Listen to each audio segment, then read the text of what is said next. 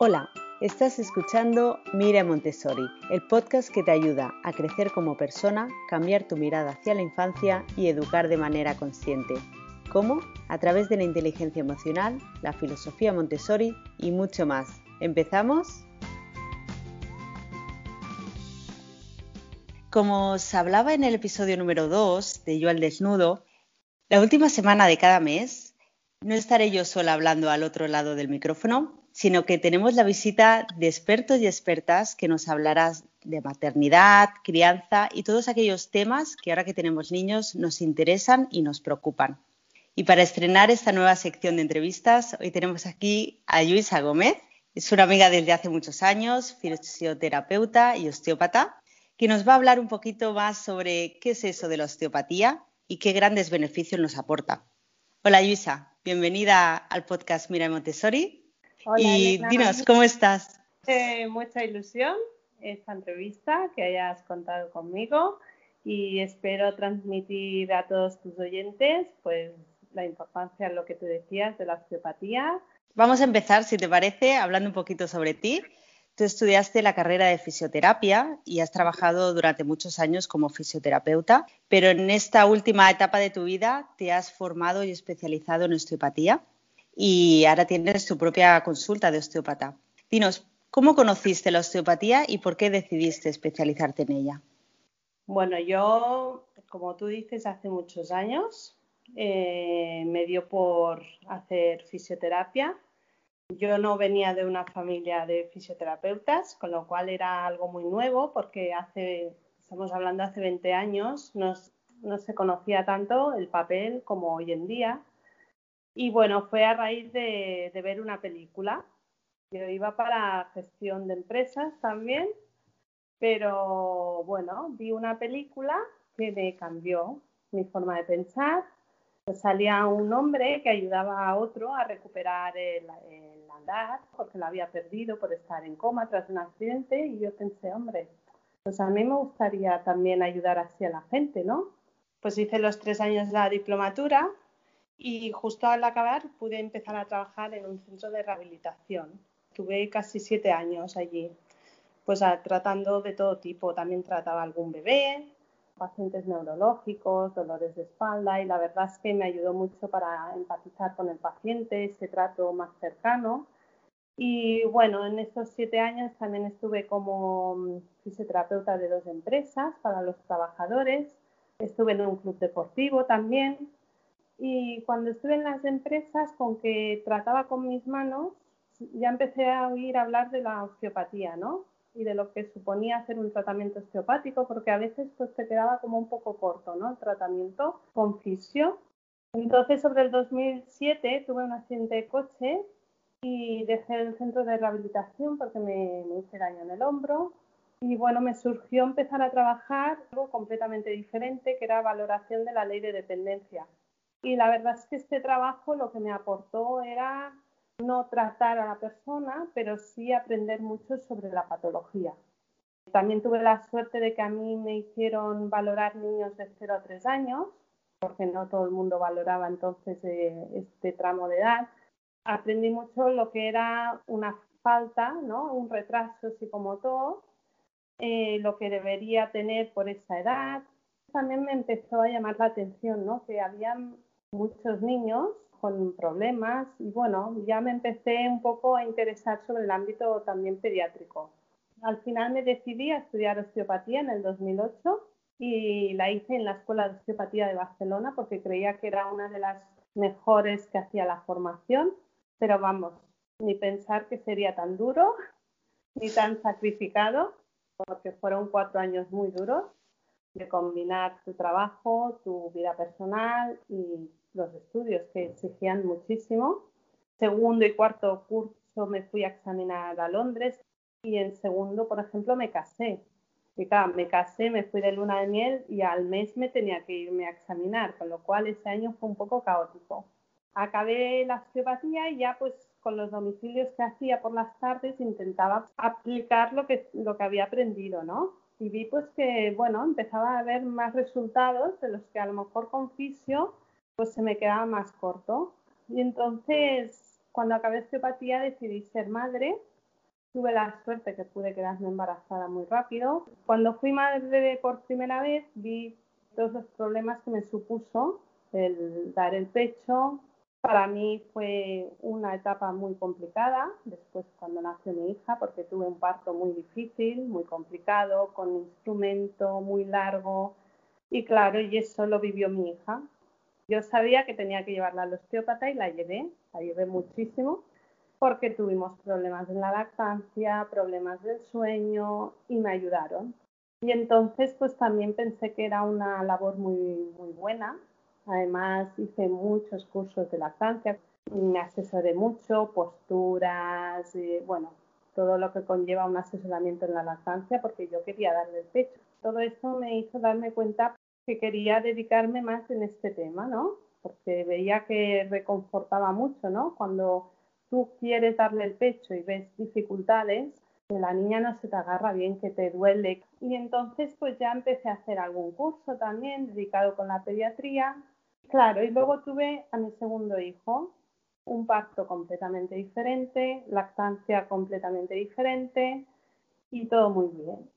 Siempre mi marido ha estado desde que acabé osteopatía mirando a ver algún local que para tener tu consulta.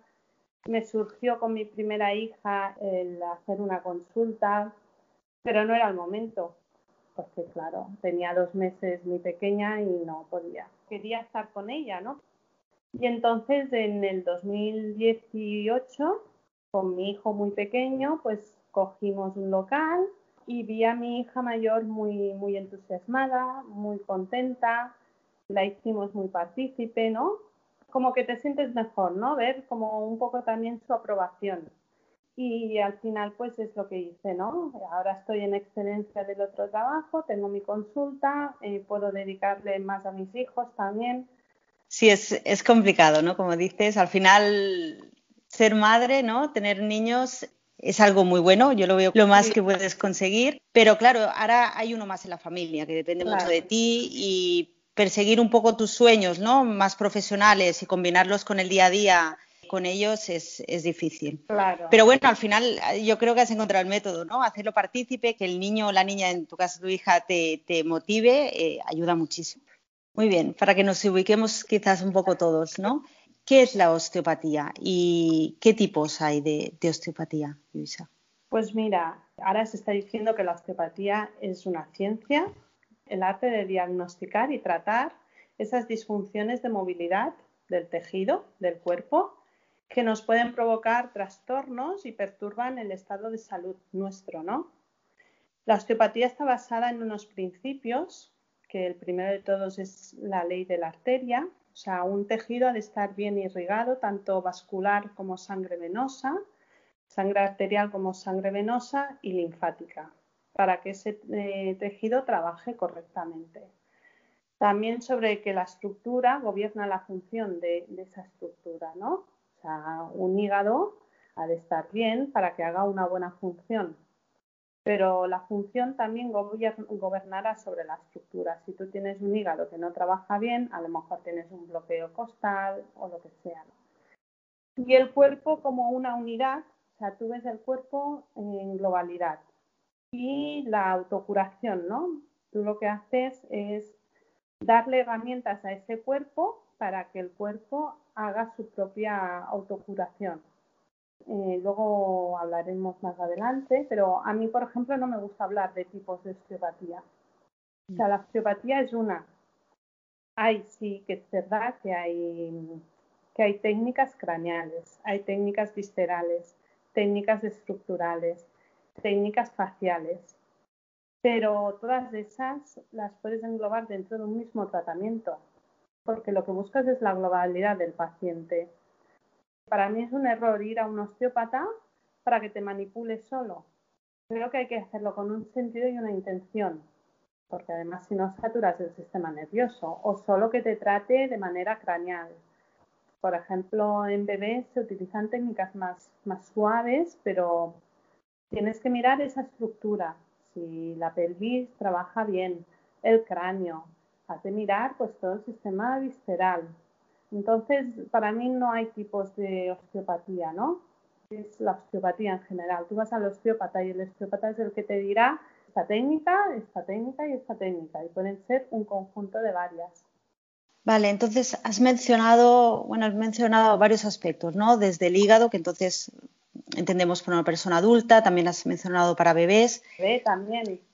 Por ¿Qué ejemplo, tipos? cuando le ponen una vacuna, este hígado tiene toxicidad, porque una vacuna no deja de ser metales, eh, compuestos químicos. También hay que trabajar este hígado, porque lo estás saturando con compuestos químicos y tú tienes que darle movilidad a este hígado y que trabaje bien. Entonces, podemos entender que cualquier tipo de persona adulta o bebés o niños pueden acudir al osteópata. ¿En qué caso recomendarías ir a un osteópata? Todo el mundo puede acudir al osteópata, no importa la edad. Adaptarás las técnicas según la persona que tengas delante. Por ejemplo, yo siempre digo, ¿no? A todos mis amigos cuando se quedan embarazados, la primera visita debe ser al osteópata. Creo que ya empieza a haber eh, hospitales que hay una figura de osteópata en maternidad y es una visita que le hace al niño. Recién nacidos deberían pasar los primeros. ¿En qué casos? Bueno, puedes tener un parto muy bueno, puedes tener eh, luego una lactancia buena, pero hay, hay que explorarlos. ¿Por qué? Porque han estado nueve meses en nuestra barriguita con unos espacios reducidos, pueden haber cogido posturas, pueden haber tenido tensiones, que puede dar a la larga problemas de cólicos, problemas de alteraciones del sueño o una tortícolis o reflujos.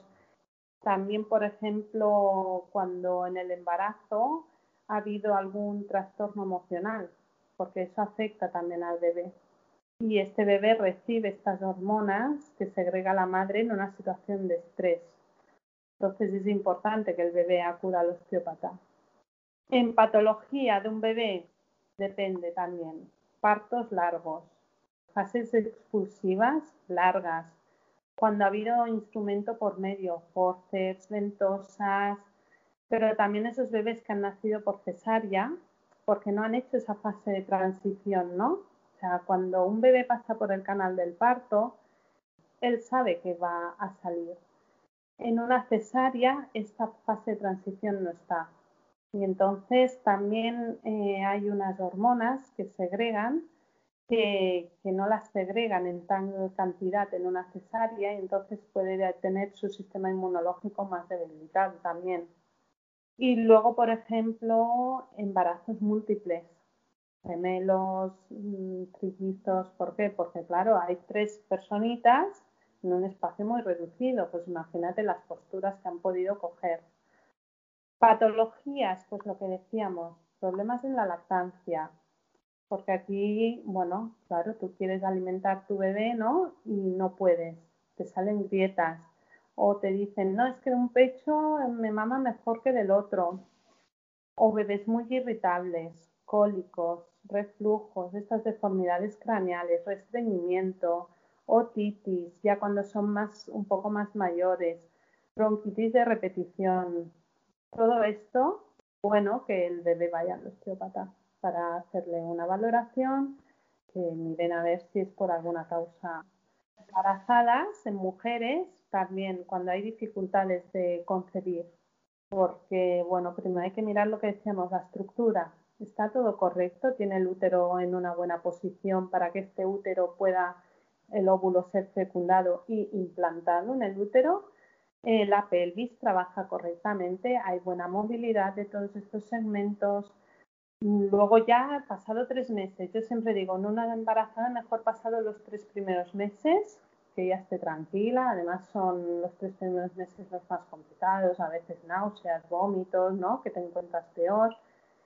Y luego, pues, en problemas que surjan en el embarazo, ¿no? Ciáticas, dolores de espalda, reflujo, todo esto sería aconsejable tratarlo y luego una preparación al parto.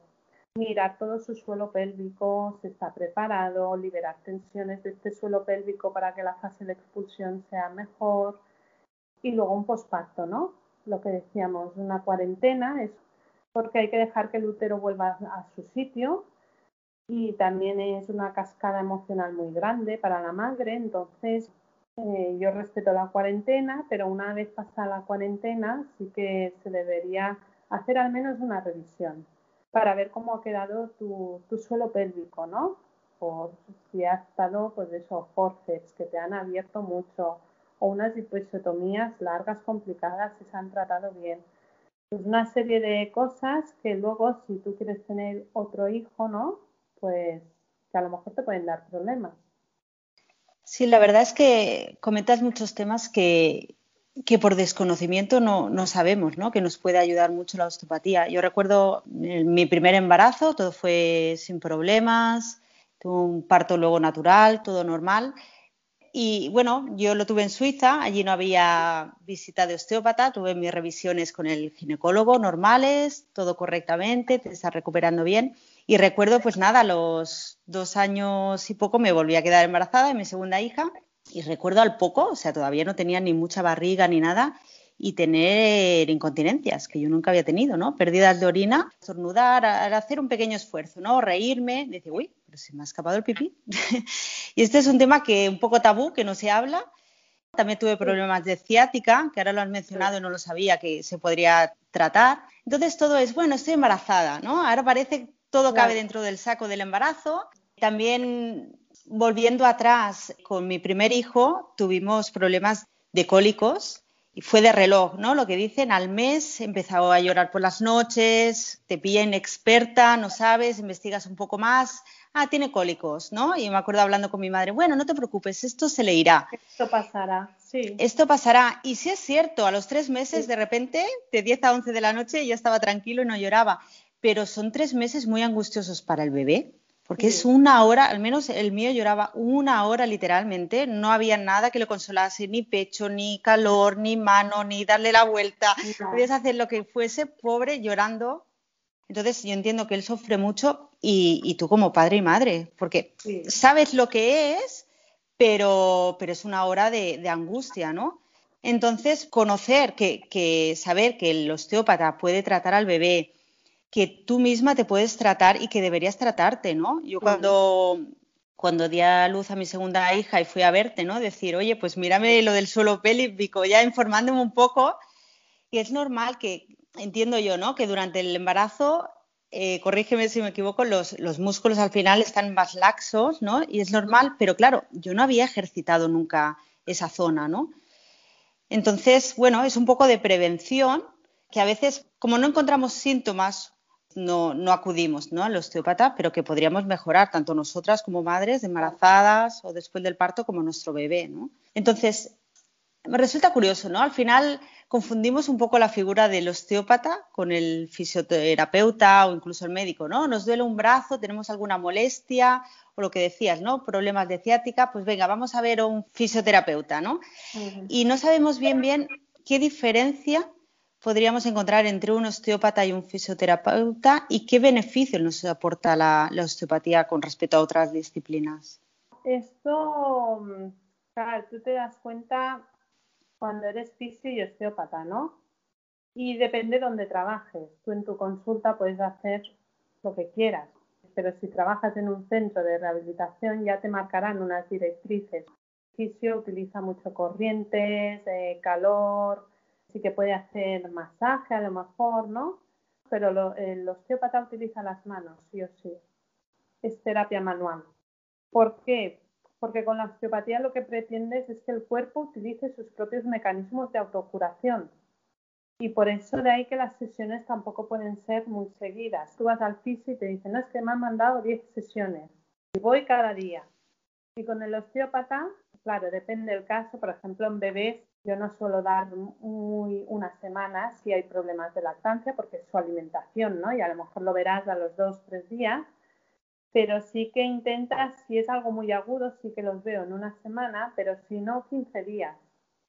En 15 días para que el cuerpo coja eh, por él mismo esos sistemas y se adapte a esa cosa, ¿no? A esa patología o a esa disfunción más que patología. El fundador de la osteopatía decía, a mí me gusta mucho esta frase, encuéntralo, arréglalo y déjalo estar, para que el propio cuerpo sea él el que se adapte. En los bebés tenemos que hacer lo mismo, lo que decía, ¿no? nosotros actuamos con el bebé como un fulcro, como algo aparte para que él libere esas tensiones que se han producido en el embarazo o en el parto. Y tú actúas de fulcro para liberar esas tensiones. Pero ha de ser el bebé el, que sea capaz. Eh, para mí eso es, lo más importante y sobre todo esta visión como, como una unidad del cuerpo, ¿no? no sé, muchas veces pues te vienen, yo cuando era fisio, pues epicondilitis, pues venga, codo. Yo veía que había epicondilitis que no mejoraban, que no mejoraban. Con la visión de osteopatía dices, vale, a ver, epicondilitis, codo, puede venir de las cervicales o a lo mejor hay algún tratamiento o ya tienes una visión más, más amplia, ¿no? De lo que puede ser y de por qué puede venir. Sí, entiendo que no te concentras tanto, ¿no? ¿Dónde, dónde te duele? No es el típico preguntar al paciente qué te duele y entonces solo miras esa zona. Claro. Hacéis una visión más global, ¿no? Claro. Quizás. Total, decir, es que vengo por un brazo y tú le dices, bueno, te quedarás en sujetador, pero también en braguita, o yo siempre recomiendo tráete un pantaloncito corto para que estés más cómodo, ¿no? Y te choca, ¿no? Unas lumbares. Puede ser porque tengas un bloqueo en el tobillo Desbloqueando ese tobillo mejorará tu dolor lumbar. No me estoy centrando en tu lumbar. Sobre todo yo, por ejemplo, en las primeras sesiones si me vienen muy agudo, no me centro mucho en la zona específica, me centro más a distancia. Para luego, en posteriores, ya decir, bueno, es que me ha mejorado ya el dolor, pues voy a trabajar más específicamente. Y luego, pues hay fisios que hacen cursos de técnicas manipulativas o técnicas viscerales o técnicas craneosacras, ¿no? Y ya te dicen, no, hacemos osteopatía craneosacra o bueno, no, lo que decía, osteopatía es otra visión con unos principios y con, con unas técnicas, sí, viscerales, pero la harás según la persona que encuentres delante. Sí, Luisa, tú, bueno, tú ya me has tratado varias veces y ya conozco, pero es verdad que la primera vez que vas a un, te haces una revisión osteópata o vas a un osteópata, es muy diferente, ¿no? De, ir a un fisio y lo como decías, ¿no? Donde te duele y te hace un masaje con, aplicando calor o alguna máquina o él solo con las manos. Pero descríbenos un poquito cómo es una sesión de osteopatía normal. Bueno, pues mira, cuando te viene a consulta, lo primero que se hace es la historia clínica, a través de una anamnesis, es decir, hacerle preguntas sobre el tipo de dolor, el motivo, por qué viene ¿no? esa persona, saber cómo ha aparecido, bueno, unas características sobre el dolor, pero luego también nos interesa una historia clínica previa, si ha habido accidentes, enfermedades anteriores, cirugías, una historia familiar, medicación actual, pero también la anterior, porque hay medicación que tiene efectos a largo plazo, no tanto a corto plazo. Y luego, sobre todo, también hábitos, dieta, ejercicio, qué nivel de estrés. Yo siempre pregunto qué nivel de estrés hay. Y luego se hacen unas preguntas sobre el sistema nervioso, sobre el sistema cardiovascular de esa persona, el respiratorio, el digestivo y el ginecológico, porque tenemos que estar mm, atentos también a posibles banderas rojas es decir, elementos, síntomas o presentación de síntomas que nos pueden sospechar de que hay una patología orgánica, con lo cual eso un osteópata no lo puede tratar. Bueno, tienes que hacer una serie de preguntas y decir esto lo puedo tratar, pero esto lo tengo que derivar. No se puede tratar según qué cosas si tú sospechas de que puede haber algo más orgánico, ¿vale? Entonces, eso sería la primera parte una anamnesis, las preguntas y luego ya vamos a la exploración. Una exploración general y luego una exploración específica de la zona que, te viene con la queja, ¿no? Y desde ahí, bueno, yo la observación, sobre todo en bebés, la hago cuando entran por la puerta, a ver qué postura tienen, si están girados hacia un lado, si no, ¿no? Y en una persona también, ya la haces desde el inicio esa observación. Luego, pues unos test activos, unos test pasivos para ver movilidad, test más específicos según qué zona es y test de seguridad para llegar a un plan de tratamiento, ¿no? Es decir, noto tensión aquí, noto esto, no, vamos a hacer un plan de tratamiento. Y este plan de tratamiento, pues eso, tratamos según las técnicas que creas más oportunas para ese tipo de paciente. No tratarás igual a una embarazada que a un joven que a un hombre mayor. La postura en una embarazada cuando ya viene con mucha barriga, boca abajo no la puedes poner. Con lo cual tienes que adaptarlo todo a la persona que tienes delante. Y un bebé igual. Los bebés lloran. Y más cuando le está tocando a alguien que no es su mamá y que no es su papá, ¿no? Yo siempre intento que los papás estén allí, que me ayuden, que les miren, que le hablen, ¿no? Para que se sientan que están acompañados por, por su padre y su madre, que son las figuras normalmente más, más importantes.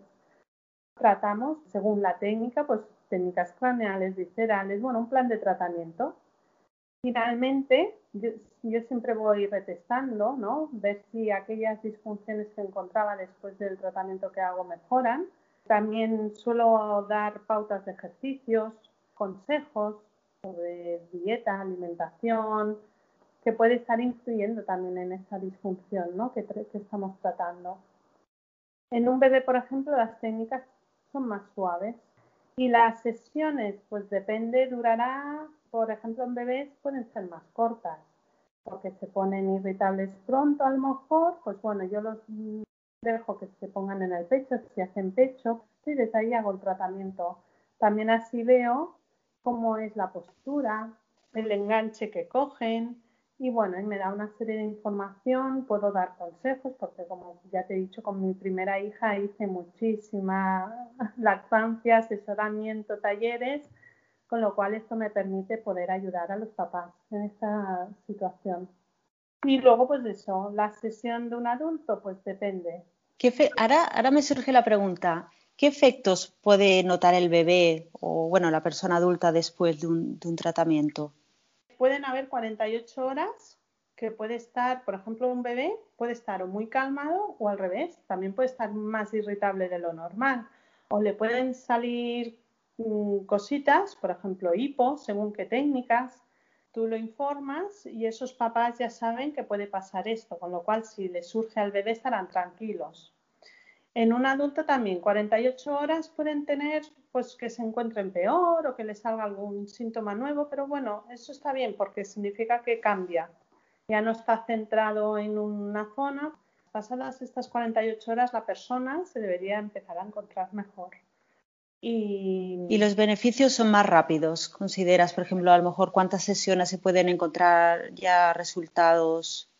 Con una sesión hay cambios. A veces requieres dos y tres según el tipo de, de disfunción que traes, ¿no?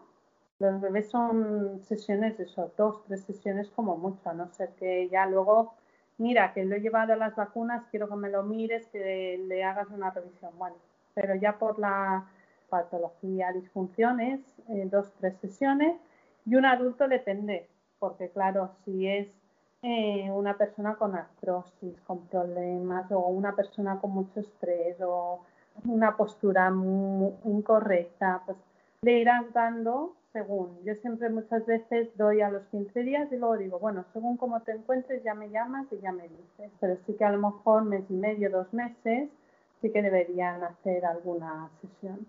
Y las técnicas, como comentabas, son todas manipulativas, ¿no? Al final, es todo a través de tus manos. Manuales. Manipulativas sería el, ¿no? el que todo el mundo dice, crack, ¿no? Es verdad. Manual, terapia manual, con las manos. Perfecto. Pues no sé si hay algún otro aspecto que, que nos hemos dejado ahora que estamos llegando un poco al final de la entrevista que quieras mencionar, que consideres que es importante para, para conocer más este mundo de la osteopatía. Yo siempre digo, si quieres ir al osteópata, ponte en manos de alguien que haya hecho esa formación académica, ¿no? Aquí en España está el registro de osteópatas españoles que tú no puedes estar registrado si no reúnes una serie de condiciones formativas. Y eso es lo que te asegura a ti como paciente que puedes estar en buenas manos. Lo puedes consultar en el ROE. Yo en mi consulta tengo mi placa con mi número de, de ROE soy colegiada también por parte del Colegio de Fisioterapeutas, para evitar un poco este intrusismo ¿no? que hay también, porque aquí en España pues el osteópata todavía no tiene una regularización, se está luchando por ello, sí que en otros países de Europa pues el osteópata va antes que un médico, por ejemplo, porque sí que es verdad, tenemos mucha formación en anatomía, en fisiología, en patología, y mucha gente en, en el extranjero, no sé cómo estará en Alemania, pero sí que primero vas a un osteópata antes que ir al médico, ¿no? Sí, la verdad es que es importante y lo solemos descuidar, ¿no? Al final cualquier persona parece que por un cursillo de unas horas sí. se puede poner el título de osteópata y, sí. y, no es así, ¿no? O sea, al final depende de nuestra salud y hay que mirar muy mucho a dónde vamos, ¿no? Siempre sí, un profesional. Bueno, Luisa, pues estamos ahora sí ya la última pregunta de la entrevista todos aquellos oyentes que estén más interesados en, saber de este tema, de la osteopatía, que es muy, muy interesante, dinos, ¿dónde pueden encontrarte y plantearte alguna duda o consulta? Pues mira, estoy en Gabá, que está muy cerquita de Barcelona también, y se llama mi consulta osteopatía Gabá, que está en la calle Santa Teresa, número 7. Pueden consultar mi Facebook, mi Instagram y en breve mi página web, que está en marcha ¿Cómo pueden encontrarte en Facebook y en Instagram? Por Osteopatía Gaba. Y no me quiero ir tampoco sin darte la enhorabuena por esta iniciativa también, ¿no? Y que nos enseñes a hacer esta gestión de nuestra crianza, que a veces es muy complicada. Y bueno, que te seguiremos escuchando cada semana. Y muy contenta de que hayas contado conmigo para esta primera entrevista. Bueno, te contenta estoy yo, la verdad, que hayas aceptado. También eh, es un reto porque ser la primera siempre hay problemas técnicos. Bueno. Pero, pero bueno, sí, intentando crear un pequeño espacio para, para que mamás y papás que estamos, que somos nuevos en ese mundo, ¿no? Podamos informarnos mejor y tomar mejores decisiones al final. Pues sí, Luisa. Porque además, sobre todo, por ejemplo, en bebés, eh, sí que a veces queda muy corta, ¿no? La información se va a talleres de lactancia y, bueno, sí, puede ser postura, pero también hay que mirar al bebé y hay que mirar a la madre, hay que ser, es un conjunto, ¿no? Entonces, pues bueno, creo que, que es importante que haya esta información, ¿no? Y que puede decir, ah, pues mira, que mi bebé me mama mejor de un pecho que del otro, ¿no? Lo que se dice. O tengo dolor, pero aguanto, no, no hay que aguantar el dolor. Si hay dolor es por algo, o por también las madres a veces tenemos un pecho diferente al otro, con lo cual la postura en lactancia será diferente de, una, de un pecho al otro, ¿no? Y luego ya todo el tema de cólicos, todo, bueno, tortícolis, tiene predisposición a girar más hacia un lado que del otro, le cuesta. Todo esto pues tenemos que irnos fijando mucho en el bebé y también muy importante, un bebé ha de pasar por todas sus etapas de desarrollo padres que dicen, no, es que mi bebé no gateó. O gateaba con el culo, o con una pierna estirada y la otra no. Esto no es lo normal. Si hacía esto tu bebé es porque tenía tensión en algún sitio que no le dejaba gatear. Todavía hay mucho desconocimiento en este tema, yo creo, sobre todo en bebés porque es donde puedes hacer una labor muy buena. Sí, a mí me hubiese ayudado, la verdad, muchísimo, sobre todo con mi primer hijo, porque al final te informas donde puedes, ¿no? Y recurrimos todos a la vía fácil que es Internet. Sí. Pero de nuevo hay mucha desinformación en Internet, está muy dispersa y claro, también nuestro tiempo es limitado, ¿no? Eh, que si vas a una charla de lactancia, que si a un consejo de tu amiga, de tu madre y lo juntas todo y ¿qué hago, no? Y bueno, y lo que decía un poco al principio, ¿no? Parece que todo vale, bueno, pues mi hijo no gateó, pues yo tengo este problema, pero no lo digo porque no está bien decirlo, tengo ese problema con el pecho, voy a recurrir al, al biberón, sí. que, que, es una buena opción. a lo que quería, ¿no?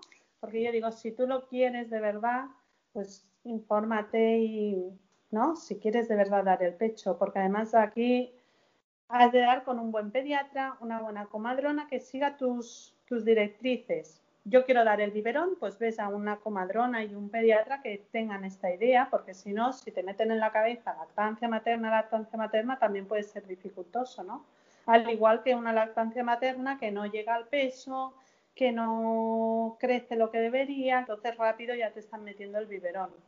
Entonces, bueno, hay que coger siempre ese profesional que se adapte a ti y a lo que tú buscas, como un osteópata, ¿eh? por ejemplo. Hay osteópatas que son más estructurales, que utilizan mucho la manipulación. Bueno, tú has de ir al que se adapte mejor a tu cuerpo, es lo mismo. Pues sí, Luisa, totalmente de acuerdo. Así es que último mensaje para mamás, papás. Si estáis embarazados, ir a un osteópata que os, revisará y si tenéis un bebé recién nacido o un niño, siempre es bueno prevenir antes que curar. Sí, la primera visita al osteópata.